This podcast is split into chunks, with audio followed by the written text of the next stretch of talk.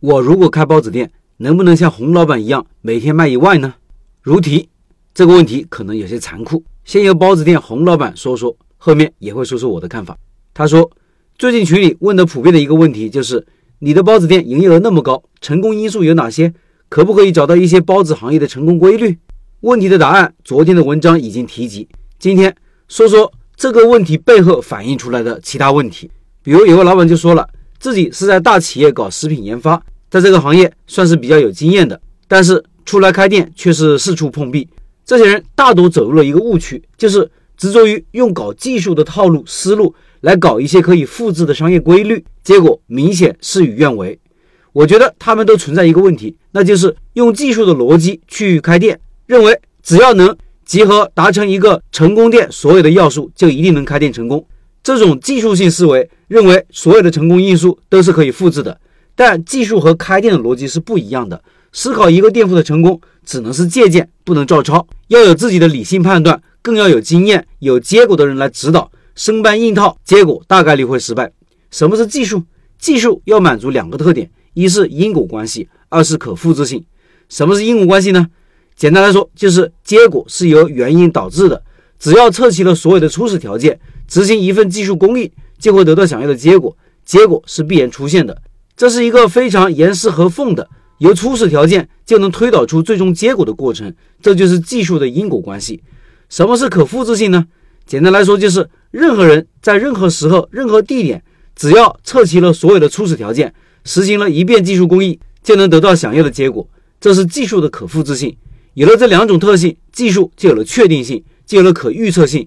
因此，技术之所以值钱，是因为可以预测未来。但开店完全不是这样。首先，开店创业并不具备一个严密的因果关系。开店的成功因素大部分是事后总结出来的，而且当开店成功时，即使开始看上去可能会失败的原因，事后总结出来却发现是对的，那些你坚信不疑的，反而会让你大跌眼镜。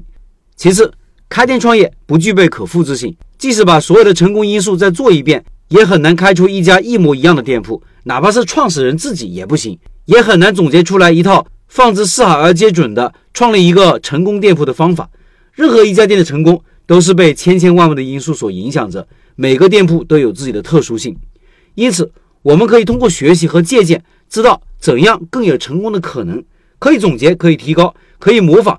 但永远无法复制一场成功，就好比打游戏，技术更像一个单机版的游戏，只要你掌握了游戏的规律，就能通关，并且获得很好的成绩。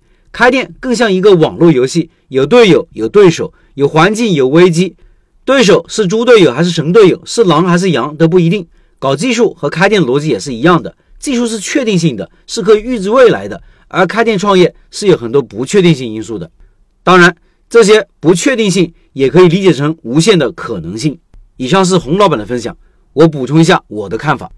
那天在留言区有位老板忧心忡忡地说：“假如现在重新在别的地方开早餐店，老板还能卖得这么好吗？”我说：“这谁知道呢？没有做的事情，没人敢拍胸脯吧？开店并不像做物理试验那么简单，开店是一件复杂的事情，成不成功或者营业额高不高，影响的因素太多了。”他又说。洪老板的包子店卖的这么好，应该是个例，成功不能复制呀。我说学他是学他的技术、产品、运营理念和思路。开店是靠个人的，别人一家人奋斗了十几年的生意，怎么可能完全复制呢？学他是为了提高成功率而已。我估计很多人都会有这位老板的担心和忧虑吧，所以我特意搬出来说说。商业是一个很复杂的事情，不可能像数学一样有一个成功公式。别说师傅教徒弟了。